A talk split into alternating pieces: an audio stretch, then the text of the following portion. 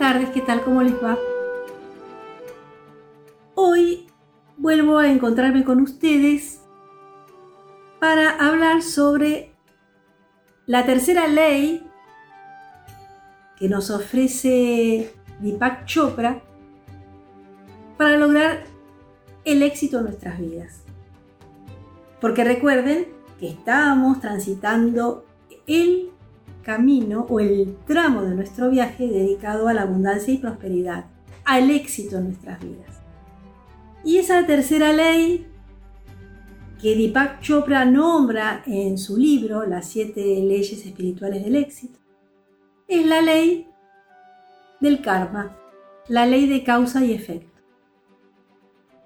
Recuerden que ya dijimos en nuestros episodios anteriores que estas leyes, estas siete leyes espirituales del éxito que menciona Chopra en su libro, se basan también en los principios del Kibalión, que los vimos en nuestros primeros tramos del viaje, ¿recuerdan? Se basan esas siete leyes universales que funcionan automática, mecánicamente, no tenemos que hacer nada. Simplemente nuestros comportamientos van a hacer que estas leyes funcionen de una forma u otra para nosotros. O funcionan a nuestro favor, a nuestro bienestar o lo contrario. Por eso habíamos dicho que lo importante es tomar conciencia para poder nosotros controlar y manejar las leyes a nuestro favor. ¿Y cuándo manejamos las leyes a nuestro favor? Cuando nos proporcionan bienestar, a nosotros y a todos los seres que nos rodean. El karma, o sea, la ley de causa y efecto, es a la vez acción y la consecuencia de esa acción. Entonces, el karma es a la vez acción y consecuencia de esa acción. el karma es causa y efecto porque según la acción que nosotros realicemos, esta genera una fuerza de energía que vuelve a nosotros de la misma manera que nosotros lanzamos esa energía. Recuerdan la ley de atracción, ¿no? Todo lo que nosotros lanzamos al universo nos vuelve, es lo que atraemos luego. Si nosotros lanzamos al universo una energía mal calificada, de ira, bronca, resentimiento, eso es lo que vamos a recibir porque esa acción que nosotros emitimos es una fuerza de energía calificada de una forma o de otra, positiva o negativa, buena o mala. Y eso es lo que atraemos luego del universo, porque nos ligamos como un magneto a esas fuerzas, a esa energía de la misma calificación de la energía que nosotros emitimos. Es por eso que se dice que cosechamos lo que sembramos. Todos los maestros hablan de esto de que cosecharás lo que siembres. La Biblia, la Biblia lo dice. Cosecharás lo que siembres. Eso quiere decir, cosecharás lo que siembres. Si yo genero una acción y genero esa fuerza de energía y lanzo ese tipo de energía hacia el universo, atraigo lo mismo. O sea, sembré esa energía calificada de determinada manera, cosecho esa misma energía, que la traigo hacia mí. Por supuesto que puede ser positivo o negativo. Si yo soy bondadoso, generoso, amable, voy a cosechar lo mismo que sembré.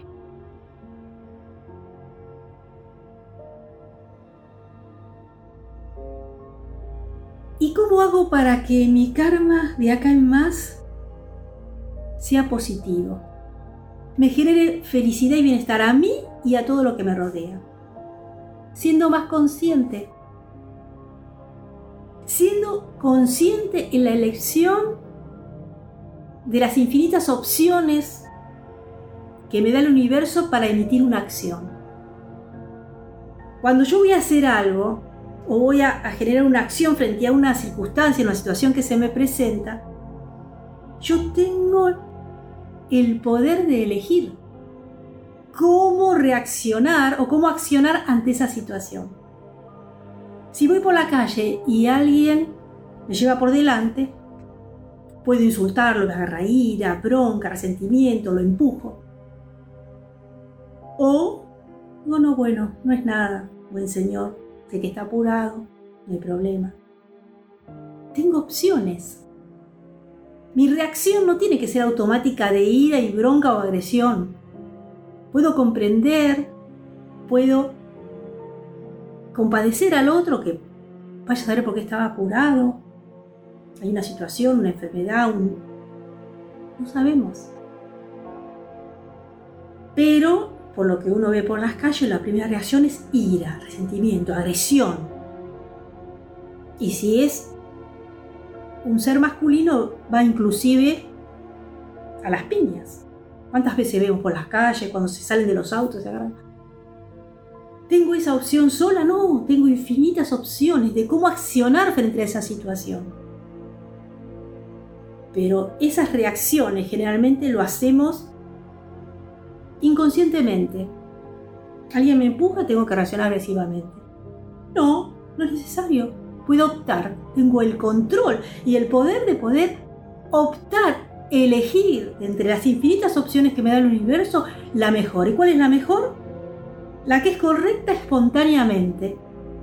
La que el corazón medita que es lo mejor para mí y para todos los seres que me rodean. ¿Y cuál es la mejor? La que nos proporciona bienestar a todos y felicidad. Pero para eso tengo que ser consciente de cada acción que voy a tomar y ahí, antes de llevarla a cabo, elegir la mejor opción. Todos tenemos la opción de reaccionar de una forma distinta a lo que la inconsciencia o la automaticidad de esta sociedad nos obliga. ¿Por qué agredir?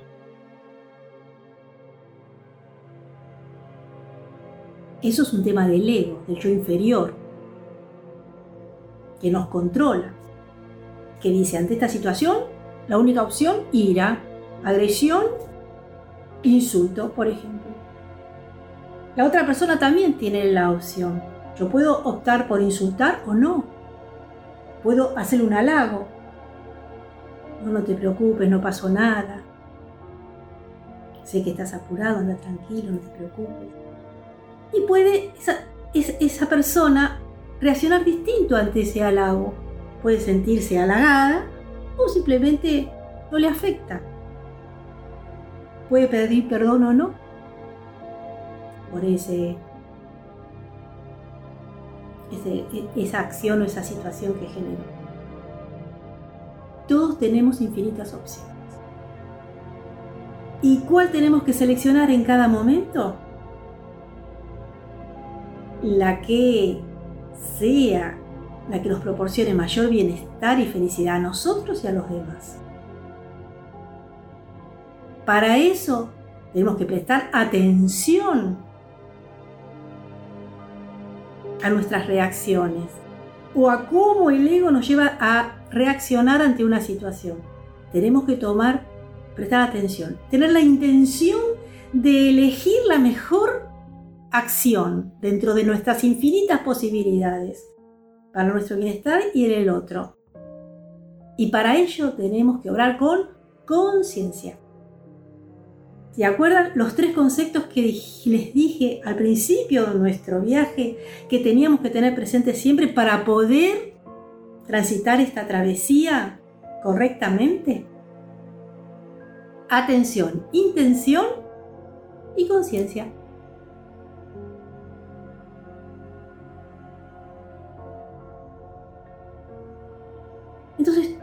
Somos escogedores de opciones infinitas. En todos los momentos de nuestra existencia estamos en ese campo de las infinitas posibilidades, en ese campo de la potencialidad pura, para escoger y manejar y calificar la energía de la forma correcta para ser felices y obtener bienestar. ¿Y cómo hacemos entonces? Y tenemos que hacernos una pregunta. Ante esta situación, ¿cuál es la mejor opción? ¿Qué es lo que me va a traer bienestar? A mí y al otro. Y la respuesta siempre va a estar en nuestras sensaciones. Y las sensaciones las emite nuestro corazón. La sensación ante las opciones que tengo frente a mí son de malestar o de bienestar. ¿Qué opción me produce malestar? Me lo dita el corazón. ¿Qué opción me produce bienestar? También me lo dita el corazón. Recuerden, el corazón no es un órgano sensibilero y no es holístico, es íntegro. Es el asiento de la divinidad en nosotros. Cuando nosotros invitamos a nuestra divina presencia yo soy, a nuestro yo superior, a integrarse para crear juntos en el camino de existencia que estamos llevando, habita nuestro corazón, la llama trina de la divinidad. Ahí están siempre las respuestas. Y todo el cuerpo emite esa respuesta. El, el cuerpo también emite. Esta sensación que sentí de ira y de agresión, ¿qué produce en mi cuerpo? ¿Me produce bienestar o tensión, malestar? ¿Me siento mal conmigo mismo a pesar de que hasta puedo tener mil razones para agredir al otro? Sin embargo, no me siento bien, no se siente bien el otro y tampoco yo. No es que yo agredo y después me siento bien, no. Me quedo mal todo el día con esa agresión. Me quedo con esa energía negativa, esa, ese estrés, esa, esa tensión de bronca. No, eso debilita el cuerpo, enferma el cuerpo, enferma la mente, enferma todo. En cambio, cuando reaccionamos ante cualquier situación, aunque nuestro ego digo, tenés razón en resentido y la culpa, no. A pesar de eso, reaccionamos con amabilidad, con comprensión, con compasión. Nos sentimos bien luego de eso. ¿Y acuerdan cuando hablamos del budismo, cuando hicimos nuestro tramo de meditación? Que decían los budistas, si quieres tener las consecuencias correctas, elige las causas correctas. Entonces, tener conciencia de tomar una decisión o una acción ante una situación que se nos presente, tener la conciencia de elegir la opción más correcta, hace que las consecuencias también van a ser correctas. No nos dejemos guiar por el ego y su ira, sus miedos. Dejémonos guiar por el ego, que siempre tiene la razón. Y todo es una prueba en la vida, una prueba de cómo nos comportamos. Porque para que el alma crezca, se perfeccione y llegue a la maestría, tiene que ser sus acciones y sus reacciones tienen que ser perfecta, correcta, sin importar las circunstancias. No hay razones para que el alma o para que nuestro ser reaccione en forma incorrecta. Porque estamos en la escuela del aprendizaje a la maestría, a la ascensión, a la evolución del espíritu. Por ahí tenemos razón en alguna vez en reaccionar en forma incorrecta, agresiva. Por ahí es razonable, tenemos razón pero eso no nos hace evolucionar. Nos quedamos donde estamos, acá con los pies en la tierra, sin haber aprendido nada. Entonces prestemos atención a nuestras acciones, tomemos la mejor opción conscientemente antes de realizarla. Y para eso tenemos que saber cuál va a ser la consecuencia de esa acción. Y así vamos de acá en más generando karma positivo en nuestras vidas. O sea, vamos elaborando un karma para el futuro, un karma positivo. Y ese karma positivo es lo que nos va a llevar a la abundancia, a la prosperidad, al éxito y a la felicidad, al bienestar.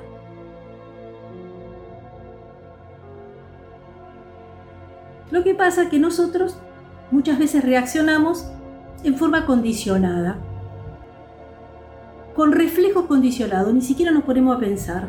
Si alguien pasa por la calle, yo, estoy manejando por un carril, voy lento y el otro quiere ir rápido, me bocina, me insulta y yo levanto en ira y le tengo que hacer alguna señal de agresividad. ¿Por qué? Porque no usamos la conciencia. Y a veces a todos nos pasa. Yo trato constantemente de hacer ese ejercicio de ante una reacción que voy a tener que no es tan buena, decir, conciencia, esto es lo que más me conviene, no.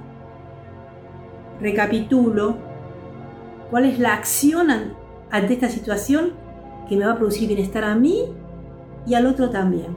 Porque el otro es mi hermano, es uno conmigo, por más que lo quiera negar de cualquier forma. Tiene la divinidad, lleva como yo, porque es uno con el Creador. Entonces comprendo, lo tolero, digo no, no, esta reacción que iba a tener no, no me sirve ni a mí ni al otro y no me sirve para el futuro de mi crecimiento espiritual, la dejo de lado. Pero a veces también nos pasa, y me pasa, que inconscientemente reacciono mal y después me tengo que arrepentir, pedir perdón. Porque como estoy en este camino de evolución, digo, ay no, ¿qué dije? ¿Qué hice? En ese caso no tomé conciencia previa de optar por la mejor acción, la hice. Y después, bueno, nos queda o me quedo mal todo el día o reacciono como un ser que, que quiere evolucionar espiritualmente recompongo el hecho, recompongo la excepción, pido perdón si tengo que pedir perdón. Pido perdón también al yo superior por no haberme tomado conciencia de haberme conectado previamente antes de definir esa acción. ¿Y eso por qué tengo que hacer todo eso? Porque me produjo un malestar espiritual, porque mi corazón me dijo, no, no hiciste bien. Siempre nos pasa. Inclusive a los que tratamos de estar constantemente consciente al definir o actuar por nuestras acciones, a veces nos, eh, se nos presenta alguna automaticidad así, alguna reacción automática de nuestros mandatos pasados, lo que la sociedad nos dicta a veces. Bueno, no desesperar, estamos aprendiendo y cada vez vamos a tomar más conciencia y en, mayores cantidades de situaciones que se nos presenten en nuestra vida. Pero bueno, acá tenemos otra cosa que considerar. Nuestro karma pasado. Porque lo que hablamos hasta ahora son las opciones para adelante, para generarnos karmas positivos, beneficiosos para adelante. Pero todos cargamos karmas pasados de nuestra, esta vida, en el de los errores que hemos cometido en el pasado y también en nuestras vidas pasadas. Entonces ahí, ¿qué nos dice Chopra frente a este karma que seguimos cargando? Porque ya la deuda kármica ya la tenemos. No podemos zafarla. Lo que dicen todos los maestros que las deudas kármicas se pagan sí o sí, de alguna manera. Las tenemos que vivir esa experiencia para revertir esa situación kármica. Lógicamente, las negativas, pues las positivas ya, cuando nos va bien en la vida, en determinada área, sabemos que ahí estamos transitando un karma positivo. Pero ¿qué pasa con todo lo negativo? Y acá Chopra nos dice que hay, con respecto a los karmas pasados, tenemos tres posibilidades. Una es pagar la deuda kármica, aceptar la deuda kármica que tenemos y sufrirla.